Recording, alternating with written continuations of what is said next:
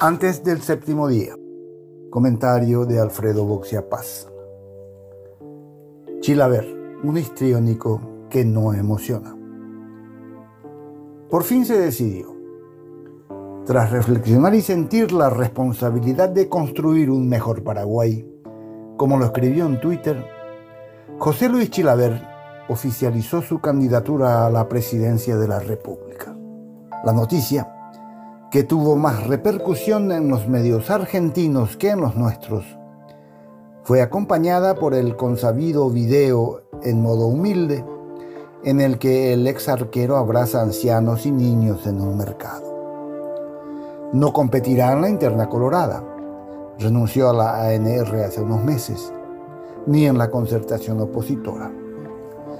Sin referentes conocidos que lo acompañen, se lanza solo utilizando al Partido de la Juventud, un membrete comodín que desde hace años se alquila a quien lo requiera.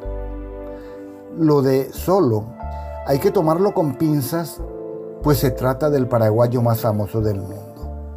Ese dato por sí solo nos obliga a estudiar su presencia en el escenario electoral.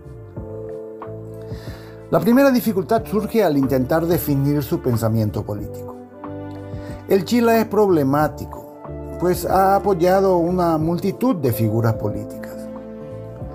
En 1996 dio su respaldo al candidato a intendente liberal Martin Burr, con quien anunció un proyecto destinado a crear canchitas barriales para estimular el fútbol infantil, lo que resultó ser puro humo. En 2007 apoyó a Luis Alberto Castiglioni en las internas de la ANR pero un año después apareció en sonrientes fotos con Fernando Lugo. Tras el juicio político del 2012, se alió al nuevo presidente Federico Franco. Finalmente, en los comicios del 2013, se mostró a favor de Horacio Cartes. Dos años después, con el eslogan Los número uno nos entendemos, su figura fue utilizada por la campaña del Colorado Arnaldo Samaniego a la Intendencia de Asunción. Resulta complicado definir a quien en 2014 declaró que quería ser un dictador democrático. Una paradoja solo explicable en la niebla mental del que mezcla verbo ragia con poca lectura.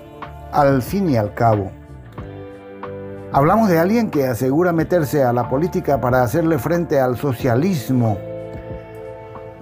y a la izquierda, pero no resistió a la tentación de visitar a Evo Morales y Pepe Mujica para una oportuna foto. Chilaver es un facho poco ilustrado. Últimamente fue arropado por Javier Milei, el diputado ultraliberal argentino, con quien dice identificarse. Él tiene un pensamiento libertario, yo soy más liberal. Más o menos sigo las ideas de Mauricio Macri y Javier Milei. Ya lo escucharemos denigrar a la casta política, pese a los referidos abrazos del pasado por ahora arremete con tosco arsenal de argumentos contra el populismo, los subsidios y la Agenda 2030.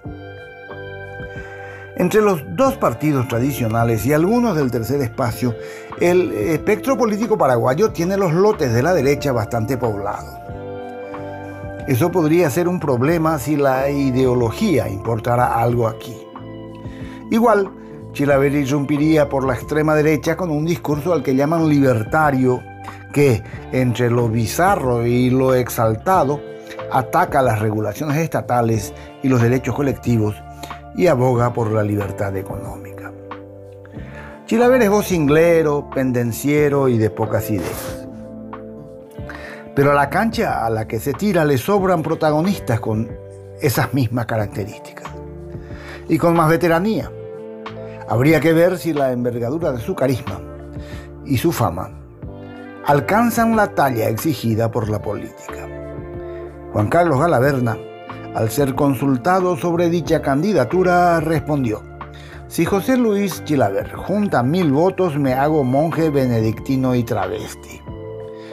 Se trata obviamente de una frase desatinada, pues Chilaver obtendrá muchos votos más y el senador Colorado está demasiado viejo como para ejercer cualquiera de esas dos opciones.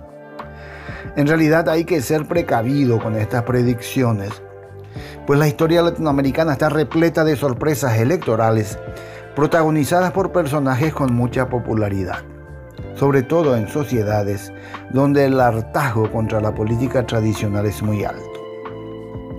Pero la atención que le ha prestado nuestra prensa hasta ahora es poco prometedora.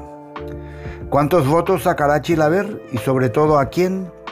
Son dudas que empezaremos a dilucidar en las próximas semanas.